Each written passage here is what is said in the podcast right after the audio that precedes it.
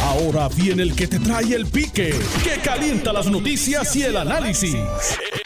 Esto es el podcast de El Escándalo del Día con Luis Enrique Falú.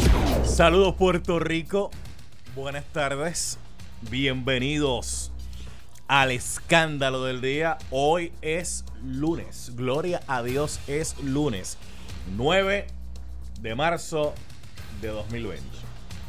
Gracias por estar con nosotros, yo soy Luis Enrique Falú. Está conmigo el licenciado Adrián González Costa.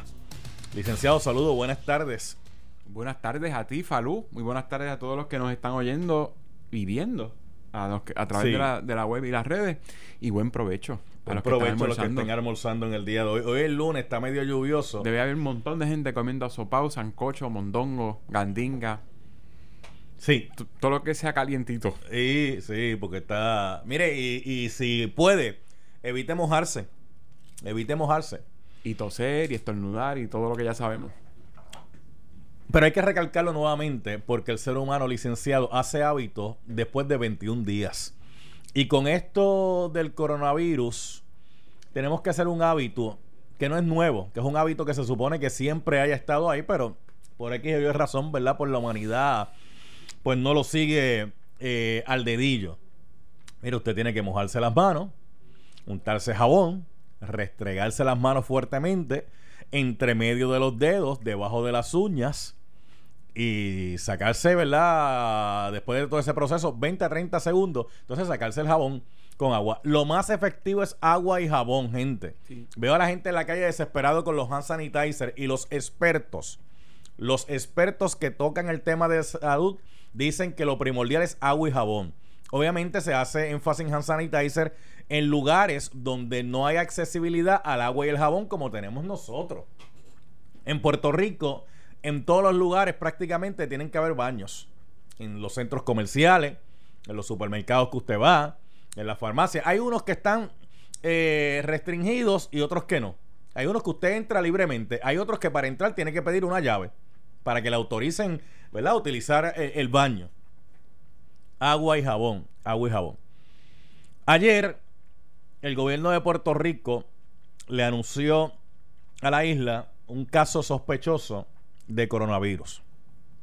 Una pasajera y un pasajero, un matrimonio, italianos que no tomaron eh, la embarcación en Italia, porque he visto, he visto tanta confusión con la gente. La embarcación salió de Florida, gente. Que de hecho en Florida hay casos de coronavirus. Han muerto personas en la Florida por casos de coronavirus. Pero el barco no vino de Italia. Vendieron el festival de la calle 8. Sí, vamos a empezar por ahí. El barco no salió de Italia, como he visto alguna gente escribiendo por ahí. El barco tiene bandera italiana, pero el puerto realmente estaba acá en está en Florida. Vamos a empezar por ahí. Otra información que salió fue que el barco no lo dejaron eh, atracar en Jamaica. Mire, son dos itinerarios distintos. La embarcación en un primer viaje que hizo antes del 5 de marzo, el gobierno de Jamaica, la determinación que tomó fue la siguiente. Primero, antes que el, banco, el barco atracara, revisar los pasajeros y revisar si había alguien que tuviese los síntomas parecidos al coronavirus. Al no encontrar a nadie, la previsión que tomaron fue que los pasajeros italianos no se les dejó bajar del barco, pero a los demás pasajeros sí. O sea, ¿por qué le estoy trayendo esto? Porque, oiga, en el barco está todo el mundo junto. La previsión estaba coja. Porque si en el barco hubiese habido coronavirus en ese primer viaje y usted no dejó bajar a los italianos y algún italiano lo hubiese tenido, la probabilidad es que se lo hubiese transmitido a otro Que no era italiano. que no era italiano, otro nacional de cualquier De país. cualquier sitio, sí, sí. Porque el virus no siempre presenta síntomas. Y se tarda un montón en incubar. Exacto. El virus no siempre presenta síntomas. Puede haber una persona que lo tenga y no tenga ningún tipo de síntomas. Por eso es que se le ha hecho fácil la propagación. Porque todo el mundo se está enfocando en el que está eh, con moquillo. Bueno, no moquillo, ¿cómo se le dice? Con síntomas. Con, no, pero acatarrado. Acatarrado. Todo el mundo se está fijando en eso. Todo el mundo se está fijando en que si tiene fiebre. Todo el mundo está, ti- tienes problemas respiratorios. Pero es que hay gente que puede tener el virus que no tenga ninguno de esos síntomas. Es más, les voy a ir más Como lejos. Cualquier virus. Exacto, voy más lejos. esta persona que tiene neumonía, la probabilidad que lo tenga es 50-50. Puede que sí y puede que no, porque no todas las condiciones respiratorias van a incidir en que el final del camino sea coronavirus. Pero yo no debo explicar eso. Ni usted, licenciado Adrián González Costa, que usted lo voy a preguntar porque ¿dónde atracó este barco? En San Juan. En San Juan. ¿Cuántos se bajaron del barco? Como 2000. Dicen que el barco venía en 2.500, se bajó un 40, como mil y pico de personas se tuvieron que haber bajado. Ajá. Esas personas estuvieron por todo el viejo San Juan, compartiendo, brincando, saltando, y otros posiblemente se fueron de gira para otros lugares, porque siempre hay giras. Eh, en guaguas. Por eso, giras. Los choferes puertorriqueños. Los llevan al yunque, que viven en otros pueblos. Sí, sí, ese es el problema, la cadena. Aquí hay otro elemento en la cadena. Mucha gente dice, ah, pero ¿por qué dejaron atracar el barco? Gente, si ustedes han visto las reglas del CDC de los Estados Unidos y la decisión que el gobierno de Estados Unidos ha tomado sobre este tema, es que si la, la embarcación antes de atracar tiene que notificar, tiene que notificar si trae a alguien enfermo con los síntomas parecidos del coronavirus. Si la embarcación no te notifica a ti y atraca, ¿qué tú haces? Te llama el capitán del barco y te dice, mira, tengo una persona aquí enferma de, neumonía.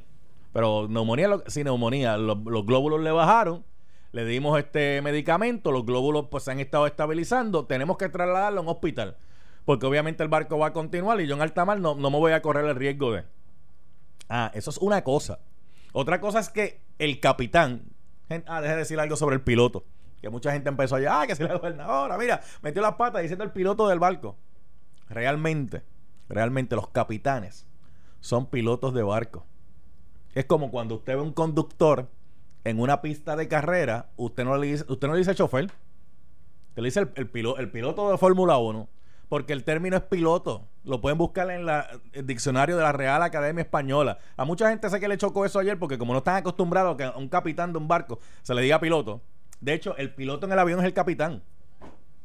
Pero bueno, eso no, es una clase de, eso lo que quería dar ahora. Era que a veces nos tiramos a, a prima facie desde el desconocimiento a querer corregir a otro.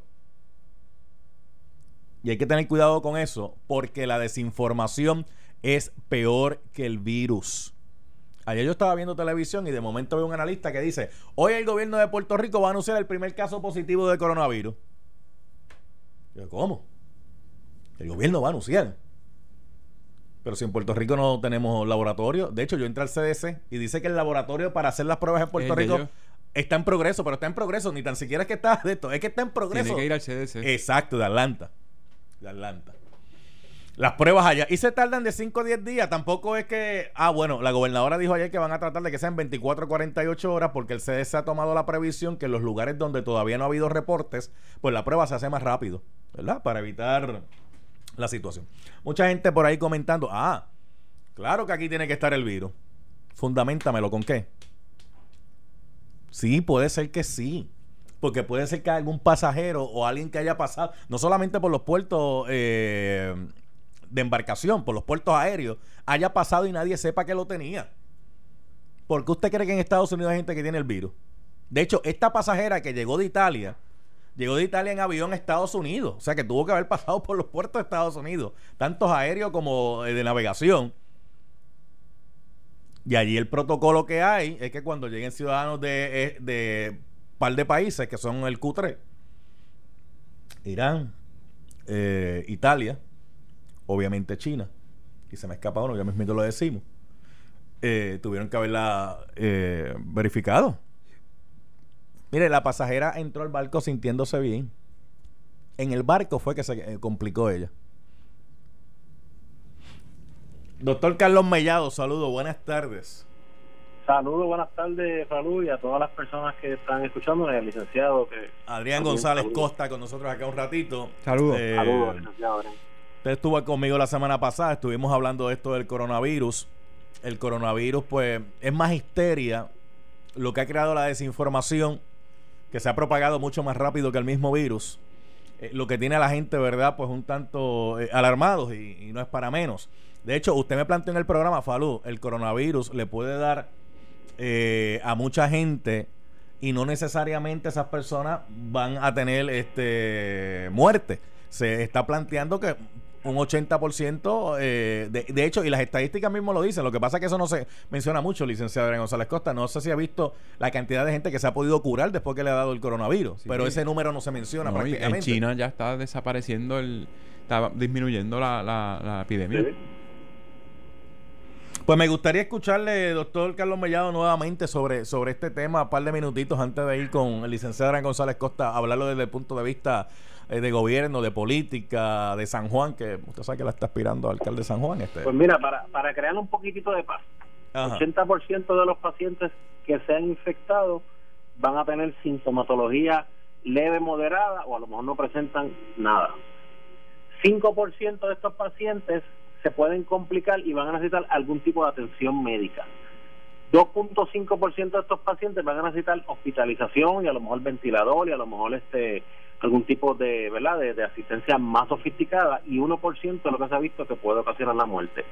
Sigue siendo lo mismo que la influenza, pacientes mayores de 65 años, pacientes con enfermedades preexistentes como por ejemplo una diabetes bien descontrolada en donde ha tenido amputaciones, en donde hay fallo renal, ese tipo de diabético, no es cualquier diabético.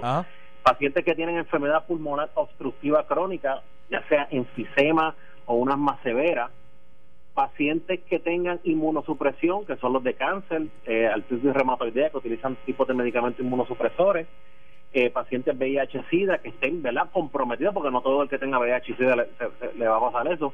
O sea que ciertamente es una población la que se va eh, a infectar. A diferencia de la influenza, este virus se propaga 10 veces más, es más agresivo propagándose. Y sigue siendo lo mismo el cuida el- el- el- la prevención lavarse como tú dijiste ahora no lo voy a repetir porque lo que tú dijiste es exactamente lo que se tiene que hacer. Por lo tanto tenemos que bajar un poquito la histeria y prepararnos eso es todo lo que tenemos que hacer prepararnos porque ya es es un hecho de que va a venir es más yo yo voy a decir más verdad y, y no quiero sonar alarmista yo creo que deben haber casos ya en Puerto Rico o sea sí pero obviamente tenemos que tener la prueba ¿verdad? Que una de las cosas es, en Puerto Rico ese tipo de pruebas se hace porque se hace para el dengue y para el Zika. Lo que pasa es que se tiene que configurar esa máquina con la, ¿verdad? Para que identifique esa proteína de ese, de ese virus específico. Porque acuérdense que es un virus nuevo. O sea que ciertamente tenemos que tomar las mismas previsiones y lo que yo he recalcado, ¿verdad? Que es como que yo entiendo que es una recomendación que he dado y le- no tan solo yo, pues esto no es un invento mío, esto se hizo cuando H1N1, incluso los infectólogos están diciendo lo mismo. Lo que yo he recalcado es que deberíamos en las salas de emergencia atender a estos pacientes en otro lugar para evitar porque si es el 80%, a lo mejor van a ir un montón a salas de emergencia que no necesitan hospitalización. De hecho, el CDC dice que llama a su médico por teléfono. Por lo tanto, yo quiero proteger precisamente al hospital porque ¿quiénes son los que están en el, en el hospital? Pues las personas que tienen Los que están que comprometidos. yo les he dicho. Los que están Por lo tanto, se hace prudente y se hace eh, inteligente pensar, y, y, y vuelvo y te repito, John Hopkins lo dijo, lo ha dicho un montón de gente, que se creen hospitales específicos para esto y el gobierno lo puede hacer, el gobierno tiene hospitales Claro. del Estado que están subutilizados. Pues vamos a poner estos pacientes que necesiten ese 2%, que necesiten atención médica, vamos a ponerlos en ese en esos camas diseñadas para coronavirus con la atención específica para evitar que se me le, pro- me le pegue al resto de la población y eso es una manera de contención. Pero aquí, pero aquí doctor, al paciente. doctor, en esa, en, en esa, en eso que usted me plantea la contención y la prevención, pues entonces toda persona que sienta que tiene fiebre, que tiene eh, problemas respiratorios y que tiene eh, también una tos seca, pues entonces debería ir a un tipo de hospital como el que usted me está planteando. Y no necesariamente significa que el que presente esos síntomas tenga el coronavirus. Definitivamente. Puede haber influenza, puede haber micoplasma. Por Micoplasma. eso, por eso. De hecho, ahora que estoy lo hablando, tanto- ahora que estoy hablando con eso de usted, doctor, toda persona que presente una situación eh, comprometida respiratoria, es que es que tiene el virus. No. Necesariamente, No, no, no. no, necesariamente. Y, y pudiera tener influencia y coronavirus a la vez. O sea, esto es algo. Eh, esto o sea, eh, son una gama de cosas diferentes que pueden pasar. Este Pero volvemos a lo mismo. O sea, no toda la persona que tenga una condición preexistente va a morir ni se va a complicar. O sea, eso depende del cuadro clínico en ese momento y cuán agresivo haya sido el virus, porque esto es un virus respiratorio que penetra al área ¿verdad? de los bronquios y los inflama de una manera aguda cuando el paciente está inmunocomprometido o tiene una condición preexistente y básicamente todas estas condiciones preexistentes precisamente inmunocomprometen al paciente, igual que a los pacientes mayores de 65 años, hay que tener una serie de precaución adicional. Mire, en la propagación, en la propagación nos seguimos enfocando en el que presenta los síntomas. Pero, pero, pero es que si alguien no presenta los síntomas y lo tiene, lo va a propagar igual. Exactamente. ¿Y, cómo, lo sabemos? No lo vamos a saber, pero vamos a tener que vamos a tener que educarnos manteniendo esa distancia prudente entre persona a persona, lavarnos las manos cada vez que toquemos una superficie, una perilla de puerta, un te den un dinero de vuelta eh, y tú lo toques, vamos a tener que tener esa cultura de no tocarnos los ojos, de no meternos los dedos a la boca, de mantener una distancia prudente, de como tú dijiste, lavarnos las manos con agua y jabón, eso es lo más importante. Y si no hay agua y jabón en ningún baño, usted tiene que tener o hand sanitizer. Si no existe el hand sanitizer, mire, compres un pote de alcohol y lávese las manos con alcohol y ya se acabó. Pero es esa cultura de asepsia, de lavado y de mantener una distancia prudente y de que si usted tiene ese eh, síntoma cualquiera que sea respiratorio, no vaya a su trabajo ni vaya a lugares públicos. Hay que tratar de tener un poquito de conciencia y cuidar a nuestros pacientes. No vaya a si usted, mire, si usted no, no está dentro de, esto, de este rango que yo le estoy diciendo, no vaya a la sala de emergencia, llame al hospital y mira, todos los médicos estamos en, comunicación directa. A mí me llaman a mi oficina, yo le, yo le explico, mire, no, no tiene que venir, tranquilo, cójalo con calma, tómese esto que lo venden over the counter, mande a la vecina que se lo compre o a su hijo y que se lo dé por la ventana, qué sé yo, o sea, es una cuestión de mantener esta conciencia de que yo estoy bien a lo mejor y a lo mejor lo que tengo es una cosita de nada, pero mi vecina es viejita o es asmática, déjame no pegármele, déjame no ir allá. Eh, obviamente todo el mundo está enfocado en este caso de, del barco, ¿verdad? Y entonces pues se mezclaron se mezclaron muchas cosas que pues pone a la gente, ah, espérate, barco bandera italiana, espérate, en, en Italia ahora en Italia ahora mismo hay cuarentenas en sitios donde le han dicho a los ciudadanos, el que salga lo vamos a arrestar. 16 millones en personas en cuarentena. ¿Verdad que sí? Ahora mismo en Italia, porque se ha estado propagando rápidamente. Entonces la gente, Italia, ok. Esta señora vino, de, ah, es italiana, espérate, el esposo es italiano. Pues, entonces se nos olvida, viajó de Italia a Estados Unidos, en Estados Unidos, es que... Bueno, la, gente cree que el virus es cohernicidad. Primero a los chinos, uno veía un chino, por favor. Por eso es que yo le decía ahorita que hemos, hemos estado eh, diciendo que Jamaica tomó unas medidas y que Jamaica esto. Jamaica lo que hizo fue decirle a los italianos, ustedes italianos no bajen, pero todos los demás que están en el barco pueden bajar. Oye, ¿y con quién yo estaba compartiendo dentro del barco? Los los italianos. que, si, que, si, que si el virus hubiese existido allí, se lo iba a propagar a otro. Este, entonces dejaron bajar, dejaron bajar a los otros. Portadores. es una, eso, es una medida, o sea, bien fuera de, control del Sí, pero, pero, pero no es como en otros lugares que cuando ha habido sospecha no dejan atracar el barco, no lo dejan, lo dejan en alta mar y dicen hasta que no vayamos allá, hagamos las pruebas, este barco aquí no, no atraca. Sí. Digo, y mucha gente está diciendo, ¿por qué permitieron? Pues mira, eh, eh, eh, nosotros pertenecemos a Estados Unidos, Estados Unidos tiene una, una, una regla diferente, mira, o sea, yo no, no, digo, no, de esa parte yo la desconozco, a lo mejor estoy diciendo un disparate, pero yo no sé si se le puede restringir la entrada o no, o sea, esa parte yo no la entiendo, o sea, no, no, no la sé desde el punto de vista legal, desde el punto de vista no, eso eso no lo sé. Pero ciertamente este y volvemos a lo mismo, las fronteras no necesariamente porque el CDC te ponga un termometrito, eso no es ah, eso no es eso no es certero. O sea, si yo me bajo del avión y yo no tengo la sintomatología completa y lo tengo, o a lo mejor yo tengo una tosecita tonta y me tomé dos Tylenol para que no me diera fiebre porque quiero ir a Puerto Rico, porque quiero llegar al morro y me encantaría ver eso y soy un irresponsable eh, el CDC me pregunta, ¿usted ha tenido fiebre? No, yo estoy de lo más bien. Y ya se acabó. Y vengo con coronavirus a Puerto Rico. O sea, eso tampoco me limita a mí. eso no es, ah, no, tacho, estamos protegidos y aquí no va a entrar nada. Eso no es un domo. Van a entrar. yo, le digo, no había forma de que no se propagara. Yo digo la, la, la cúpula, nosotros tenemos una cúpula, tú sabes lo que hay que estar preparado y tomar las medidas normales y no tener histeria. Ser una persona, en esto hay que ser bien pragmático. Mira, no vamos a tener histeria, no vamos, esto va a venir y pues lo vamos a asumir como asumimos H1N1 y se complicarán los pacientes, pues vamos a tener el, el, área preparada, vamos a tratar de contenerlo para que no se le pegue a más pacientes, vamos a tratar de hacer las medidas que se tienen que hacer epidemiológicamente y desde, el punto de vista de salubridad. Prevención. el, prevención. prevención. Educación. esa es la clave educación. Doctor, no le quito más tiempo, gracias por un ratito. ¿eh? Gracias a ti, ¿verdad? Y, gracias a ustedes los medios, porque ustedes están ayudando, o sea, ahora mismo ustedes son la pieza clave en esto. Ustedes quienes están llevando a la ciudadanía la información adecuada de lo que como Bueno, tiene que ser. Así yo que los tengo- felicito por eso. Yo tengo unos vídeos ahí, el- el- la entrevista que le hizo usted la semana pasada, el de la doctora Idania Rodríguez Ayuso, epidemióloga. Oiga, y eso ha, ha corrido con velocidad porque la gente está buscando la información. La gente está buscando información. está buscando por, la por información. la falta de información que hay. Falta información, exacto, definitivo. Gracias, doctor Carlos Mellado, Pues gracias a ustedes, saludos. ex procurador del paciente con nosotros aquí un ratito en el programa. Bueno, licenciado Gran González Costa, ¿cómo, cómo usted cree que se manejó este caso? Porque déjeme, antes que usted diga algo sobre esto, déjeme mandarle un mensaje a la gente de comunicaciones en Fortaleza. Sumamente importante. Mire, si usted no está seguro a la hora que va a comenzar una conferencia de prensa, mejor no diga la hora. Si usted cita a las 7 y 30, puede empezar a las 7 y 35, puede empezar a las 7 y 40 y se sobreentiende porque el puertorriqueño pues no tiende a hacer de esto. Pero no puede empezar una hora después porque sabe lo que, lo que crea, ¿verdad?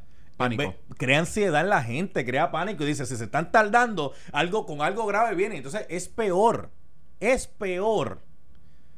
Y si lo que querían llevar era un mensaje, decir, mira, esta es la información que tenemos, la estamos compartiendo para tranquilizar a la gente, si eso es lo que querían hacer, pues déjeme decirle que con la tardanza eh, de la hora de dar la conferencia de prensa, tiraron por el piso todo lo que querían hacer. Sí, uno estaba pe- esperando los 10 casos y, dónde- y en qué pueblos eran. No, y de aquí, de- entonces era las siete y media. Entonces empezó, empezó la gente. Ah, espérate, hoy van a decir el primer positivo. Después, no, no, uno no, hay cuatro. No, hay cinco. Entonces, de aquí a lo que llegó la conferencia, ya el que se fue con un número en la mente y no vio la conferencia, es bien difícil quitárselo. Sí. Sí, es un problema de las redes sociales también. Por eso yo creo coincido con, con- con el doctor en que los medios de comunicación han, han sido ese balance entre el gobierno y las redes sociales. Mira, Falú, di- traes un punto bien importante cuando dices que has compartido tú las entrevistas que has hecho a doctores y a doctoras sobre el tema y lo mucho que se han difundido en las redes, precisamente porque la gente está buscando información de profesionales que conozcan el tema en ausencia de información eh, provista por el Estado. Ni la epidemióloga del Estado ha establecido, eh, ¿verdad?, una campaña educativa, ni el Departamento de Salud tampoco ha establecido una campaña educativa como ha pasado con el dengue, con el H1, H1N1, con el Zika, con, con, con el chikungunya. Cada vez que hay un... Esto no es la primera vez. Este tipo de, de epidemias no es ajeno a los puertorriqueños. Aquí, por ser una isla, por el clima tropical en el que vivimos, por haber mucha humedad, los virus son de fácil propagación y de- depende, ¿verdad? Porque este, por lo que he leído, le gusta el frío. Que yo creo que eso ha obrado a, nuestra, a nuestro favor. Dura más en el frío que en el calor, pero, por ejemplo, los mosquitos se propagan más cuando hay calor y humedad. que, es lo, que por eso las epidemias de dengue, de zika, de chikungunya han, han sido más volátiles que las mismas virales. Aquí, hay, aquí ahora mismo hay una epidemia de influenza. Aquí ahora mismo hay una epidemia de micoplasma. Los casos son eh, muchísimos, muchísimos. Se parecen mucho al coronavirus. El coronavirus con toda probabilidad llegue. Yo creo que ya es una inminencia que va a llegar a todos los rincones del planeta y eso no significa que aquí va a haber un escenario como el de Walking Dead. O sea, no es que cuando te da el coronavirus te vas a morir y te vas a convertir en zombie el otro día y vas a empezar a comerte a tu familia. Es que te- hay una posibilidad alta de contagiarte con una enfermedad nueva que se parece mucho a la influenza, al catarro, al micoplasma, a lo que sea. La, la cuestión se queda corta, ¿verdad? El tema se queda corto cuando no nos dicen qué hacer si nos, si nos contagiamos. ¿Qué hacer si presentamos síntomas? Porque yo no tengo claro cuáles son los síntomas del coronavirus. ¿Cómo yo distingo, si yo empiezo a tener síntomas, cómo yo distingo los, los síntomas del coronavirus versus los de la influenza o el Por eso micoplasma? es que yo le- son los Por mismos. eso es que le decía al doctor Sí. que si van a poner un hospital de esa- tendría que ir todo el que tiene cata- todo el que tiene catarro, todo el que tiene fiebre, todo el que tiene dolor de garganta, todo el que tiene problemas respiratorios, porque al parecer por eso al parecerse a otras condiciones, como usted sabe. Tú tienes una alergia porque... eso el que representa los síntomas. Tú tienes una alergia de temporada porque ha hecho frío y está lloviendo y vas a una sala de emergencia, entonces allí sí cogiste la influenza, el micoplasma y el coronavirus. Pero Mire, y estamos hablando de que va a la sala de emergencia, pero la gente en la semana donde primero vas a estas clínicas, las clínicas Las la primarias. las primarias y eso, y en las farmacias que usted me dice. y en las farmacias de la comunidad gente va a y, buscar el- y en la farmacia y en las farmacias Mire, si usted, en está si usted está enfermo y le recetaron un medicamento, no vaya usted a la farmacia, Mande a ma- alguien. mande un familiar que le busque los medicamentos. Sí. Porque usted llega a la farmacia enfermo, se sienta en la salita de espera allí y hay otra gente espera, mande un familiar, no vaya usted. Sí, pero mira, Falú, es lo mismo que, que, que los huracanes, es lo mismo que los terremotos. El gobierno carece de un protocolo, de un plan. Por ejemplo, el Departamento de Educación, ¿qué va a hacer cuando llegue el coronavirus? Los directores y las directoras de escuela saben qué van a hacer cuando tengan el primer caso en su escuela. Hay que suspender las clases. Hay que aislarlo, hay que, hay que mandar al trabajador o a la trabajadora social de la escuela mire, a, hacer un mire, tracking. Mire, mire algo tan sencillo que tenemos que cambiar en el protocolo. ¿Quién tenía que notificar si en el barco viene alguien con coronavirus? Nadie sabe. El barco, ¿verdad? El que tiene que No- notificar. no- no se sabe mire, si el barco. an- mire, esto es tan sencillo como que antes que atraquen los barcos, usted llama a la embarcación. Oye, esta embarcación va a atracar aquí a las 9 y 20. Claro, pero eso, lo- eso lo podemos discutir ahora que pasó. Claro. El claro. gobierno se supone que tenga escrito en blanco y negro para cuando pase. O sea, si viene un crucero con, con un paciente sospechoso, ¿quién es responsable de hacer qué? Hay que avisarle al Departamento de Salud, hay que avisarle a, a- de- a la autoridad de puerto. O antes que O- o a ambos. Usted puede llamar a la embarcación y decirle, capitán, usted o piloto, usted está dirigiendo esta embarcación. ¿Usted tiene algún caso dentro de su embarcación de una persona que venga y usted lo cuestiona? Ah, si el capitán le miente, ya son otros 20 pesos. Claro, Porque eso, y, se, eh, y se hasta penalidades. Pero usted hizo lo que tenía que hacer. Pero después que atracó, ah, es que, de- es que me- nos dijeron que era neumonía. Este, pues, este. Mira, ese es pa- está en un hospital privado. Sí, es, es eh, responsabilidad eh, de un hospital privado enfrentarse al primer caso, a- quizás al primer caso de coronavirus en Puerto Rico. Sí, porque el gobierno es el único hospital que tiene centro médico y dos hospitales más que tiene pero, por ahí. pero aún así, Centro Médico es una facilidad, son unas facilidades que cuentan con, con áreas y Hasta- con, hasta calpa y allá con unos médicos que no hay en los hospitales. De hecho, si uno va a un hospital privado teniendo plan médico, dependiendo de la gravedad de la condición, deciden no, no tratarte y te mandan a, a la unidad de trauma de centro médico o si o por la especialidad que sea. Hay Ven, cosas ven, que solamente son en centro médico. Por ahí es que hay que empezar, porque en la medida déjame que el hacer la Estado... pausa, déjame hacer la pausa, déjame hacer la pausa. ¿Dónde usted vive? En San Juan, ¿En San Juan en qué parte? ahora mismo en Villanevares, se Hasta- quita de no- aquí. No, está bien, porque si vivía, en el- si vivía allá en el casco, le... Ya no. Ay, Y hace un mes. Vamos a la pausa, regresamos en breve. Estás escuchando el podcast de Noti1. El escándalo del día con Luis Enrique Falú. Voy al cuero telefónico, pero voy con usted porque eh, San Juan, mucha gente ayer preocupado con esta situación. Oye, ¿dónde, dónde bajaron esos turistas? Este, ¿Qué sitios fueron? ¿A dónde los llevaron? Entonces, cuando se hace una pregunta, ¿cuántos bajaron? Pues creemos que un 40. Oiga, cuando usted baja de un ba- si usted ha estado en un crucero alguna vez, cuando usted baja de un barco, usted poncha su tarjeta cuando baja y poncha su tarjeta cuando sube. ¡Pum! O sea que la información la tiene el barco. Tú sabes. Si de momento, es más, de hecho, mucho más, ¿sabe por qué el barco a veces espera un ratito en puerto y no, y no se va? Y empieza, a y empieza a tocar bocina. Porque sabe que todavía hay alguien que tiene que estar en el barco y que no ha llegado. Y empiezan a tocar las dichosas bocinas estas para que el que esté cerca del puerto, espérate, que el barco se vaya. Y usted manda a correr para llegar al barco. ¿Cómo que no me tienen un número exacto de cuánta gente eh, eh, había en el barco y cuánta gente se bajó y cuánta gente entró? Si cuando usted baja para bajar, usted pasa la tarjeta, lo escanean y para subir, pasan la tarjeta, lo escanean de nuevo. Eso se llama el manifiesto. Claro. Eso lo saben hasta en el ferry de Vieques y Pero yo Culebra le, de digo manifiesto, yo le digo manifiesto y el- posiblemente no todo el que me esté escuchando sabe, por eso lo estoy trayendo el No, ejemplo por eso. de ponchar la, tarje- la- ponchar la tarjeta Por eso, o... pero aún en el ferry de Vieques y Culebra, el capitán lleva un manifiesto y sabe cuánta gente se montó y cuánta gente se bajó. Porque, Claro. porque esa es su, su responsabilidad, son los- lo- las vidas que carga. Pero mira, Falú, antes de irnos a la pausa, Sí. eh, estábamos hablando de, de, de De- cómo... déjame, déjame dar el teléfono. 758-7230, 758-7230, 758-7230. Oiga, en conmemoración del Día Internacional de la Mujer, que usted sabe que es toda esta semana, muchas eh, felicidades a las mujeres en el sentido de todos los logros que han podido tener, porque el Si no día- por nacer mujer. No, no, exacto. Es el Día de la Mujer Trabajadora. Sí, Día Hay que felicitarla por, por- por el largo trecho que han corrido y el que, Que le hecho, falta. así fue que comenzó Sí, el señor. Día Internacional de la Mujer. Mujeres trabajadoras pidiendo, ¿verdad?, que se les reconociera. Igualdad de derechos. ¿Y qué fue lo que ocurrió? Lamentablemente las incendiaron. Un fuego grandísimo. Triste y en lamentablemente. Y el día se conmemora. No es, un, no es un día de holgorio, como yo he visto gente, ni para mandar chocolatito y flores. No es para eso. No es para eso. Es para reconocer los logros y los sacrificios que han tenido las mujeres para poder, poder- ocupar el espacio que ocupan. y que todavía les falta. Y les falta. y que todavía les falta. Pues mire, la fábrica de Matres Global tiene un triple descuento en toda la colección Body Comfort ortopédica. Disfruta del gran 50% de descuento, más un 25% y un 11.5% de descuento adicional. Además, 15 años de garantía incluida solo este, hasta el martes 10 de marzo. Incluye entrega e instalación gratis. Financiamiento disponible hasta 48 meses, 0% APR o compra hasta 3 mil dólares con el programa de la e en casa sin verificación de crédito. Prueba la comodidad de su nuevo matres híbrido Black Pearl con 25 años de garantía.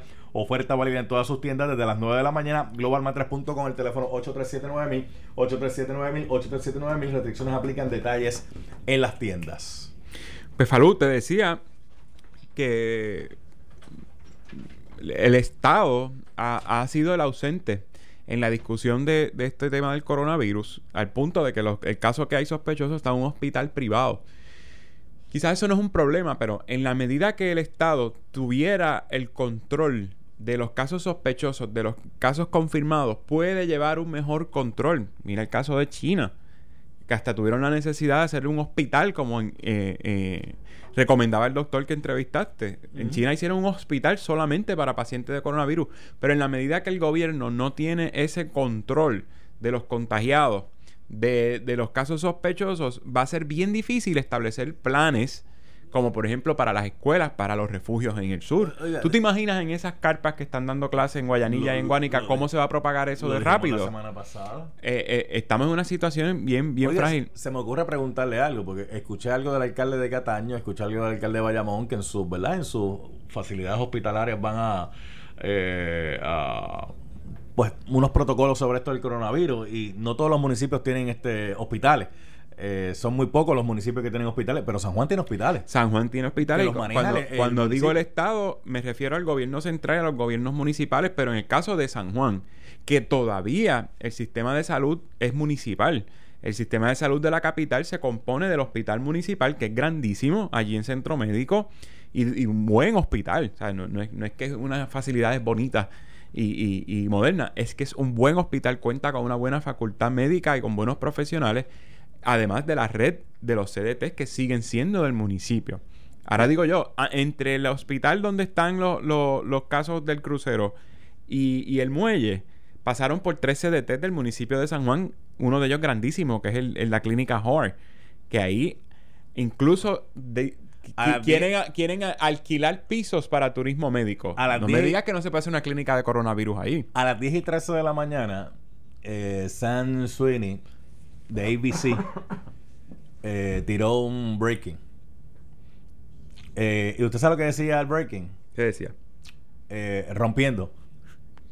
Un sacerdote de DC tiene coronavirus ofreció la comunión y estrechó la mano de más de 500 fieles la semana pasada y el 24 de febrero. Todos los fieles que visitaron la iglesia de Cristo en Georgetown deben someterse a cuarentena. La iglesia se cancela por primera vez desde 1800. Ve, Palú. A lo mejor debe haber un protocolo incluso para la comunión.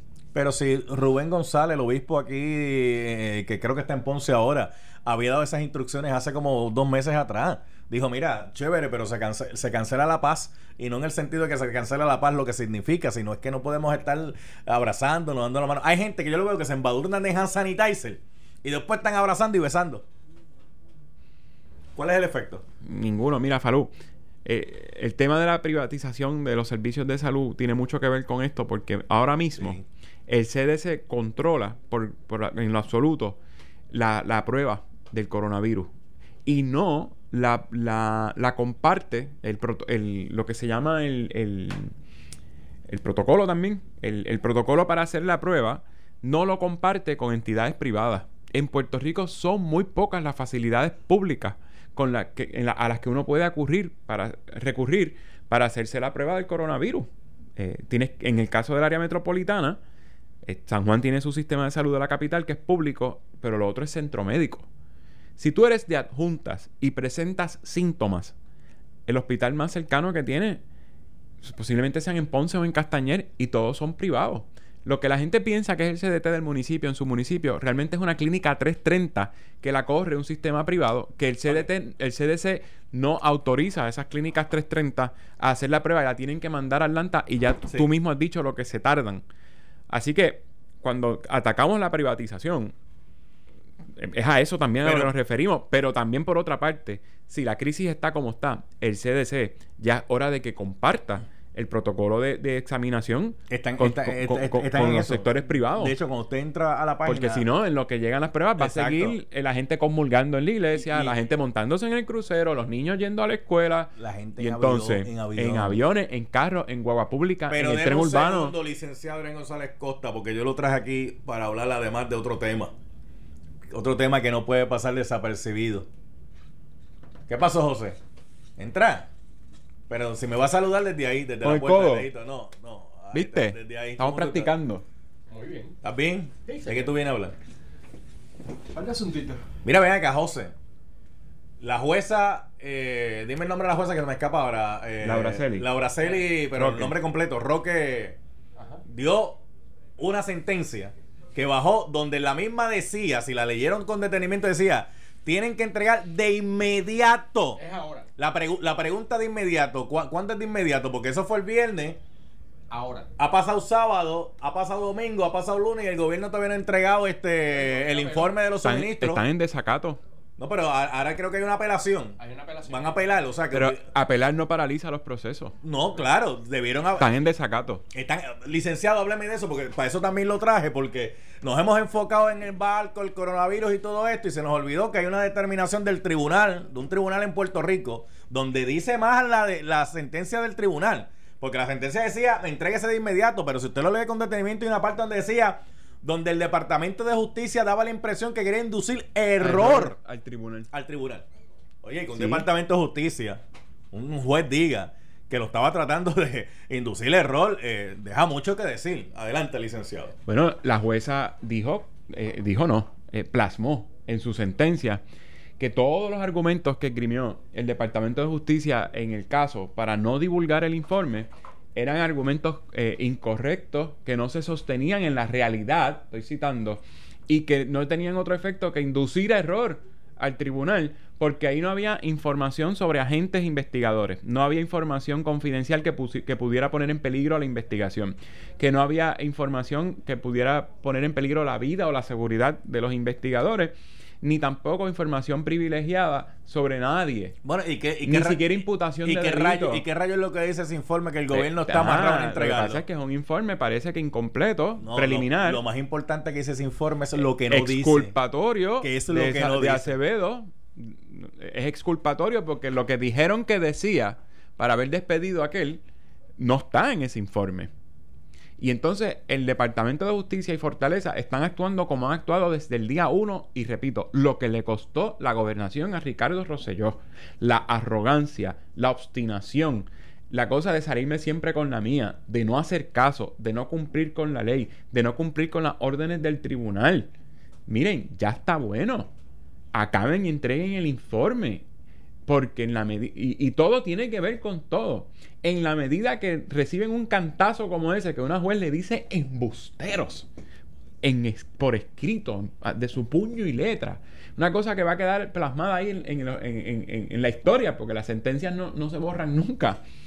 Te acaban de decir que eres un embustero y que estás poniendo eh, en juego la credibilidad del gobierno de Puerto Rico. Tú insistes en no enseñar el documento. ¿A costa de qué? Lo que te estás ganando es que no te crean cuando entonces salgas a hablar del coronavirus. Cuando, cuando digas que hay un caso sospechoso, la gente va a decir, no, hay, debe haber 10 confirmados y lo están escondiendo. Ese es el problema más grande con el coronavirus. La falta de credibilidad que tiene el gobierno, la improvisación, el amapuchamiento de las cosas mal hechas.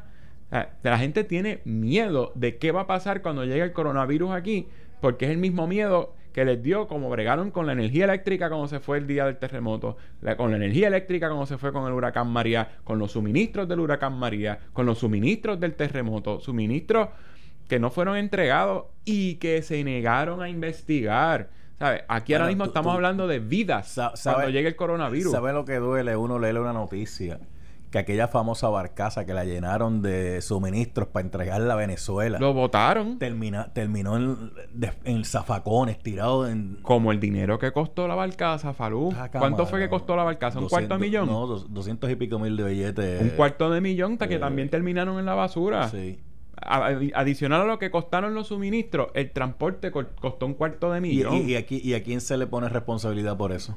Ah, ahora la culpa es huérfana y no investigarán, Falú. No investigaran tampoco, porque aquí, a la hora de buscar responsables, no quieren encontrarlo. Pero, no- pero no, no nos desviemos. no nos bien. Porque to- tocamos los dos temas principales. Que fue lo del coronavirus. Pero esto, esto, esto a tomates no huele, mano. Tú sabes, cuando tanto está. Un informe que lo que tiene son cinco páginas para Si es preliminar. Y, y 11 anejos. No le imputan Este, delitos a nadie. Eso no es el sumario fiscal. Y para que la gente tenga una idea de cómo funciona esto, cada vez que usted ve en las que noticias. esconden. Pero es que cada vez que ustedes ven en las noticias de la masacre de no sé dónde, que entrevistan al fiscal de distrito, el fiscal de distrito habla de un montón de cosas del caso. El secretario de justicia o secretaria de justicia también. El que no puede hablar del caso es el fiscal del caso, por el sumario fiscal. Pero el fiscal de distrito dice, no, y la prueba arrojó, en el caso de Lorenzo, por ejemplo, no es que el matre había estado 24 horas afuera, parece que lo lavaron. Esos son detalles de la investigación. Y ahí hubo, ahí sí hubo errores que, que, que, que, eh, tuvieron el efecto de interferir con la investigación. Pero el justicia no estaba impedido de divulgar Pero la detalles. gobernadora. pero ahora sí están la- impedidos La de divulgar gobernadora ayer en la conferencia de prensa, cuando empezó a hablar de la conferencia de prensa para justificar la misma, decía que es que el gobierno tiene que ser transparente. Porque ella decía, no, estamos haciendo esta conferencia porque. Porque cuando- sabe que la gente tiene miedo. Ahora digo yo, eso es publicidad. Por eso, pero. pero Eso no es sí- administración pública. Quiere, quiere minimizar el pánico que hay porque tienen miedo. La gente tiene miedo de que esté el coronavirus y lo hayan escondido Mm. como escondieron los 4.000 cadáveres, como escondieron los suministros, como mapuchan las ¿Y qué investigaciones. están escondiendo ahora? Eh, Ahora que están escondiendo ¿Qué están escondiendo ahora? La entrega del informe. la, que- entrega del informe que, que- que puede llevarnos a, a- a la conclusión de quién fue el responsable del almacén ese de Ponce. Yo no fui. Eh, Es una cosa detrás de ¿De otra. dónde ¿no? tú vienes? No. ¿De dónde tú vienes? Yo. ¿Que, que de dónde yo vengo? Sí. De la Florida. Espérate, vámonos, Adrián. Esto fue el podcast de Noti 1630. El escándalo del día con Luis Enrique Falú. Dale play a tu podcast favorito a través de Apple Podcasts, Spotify, Google Podcasts, Stitcher y notiuno.com.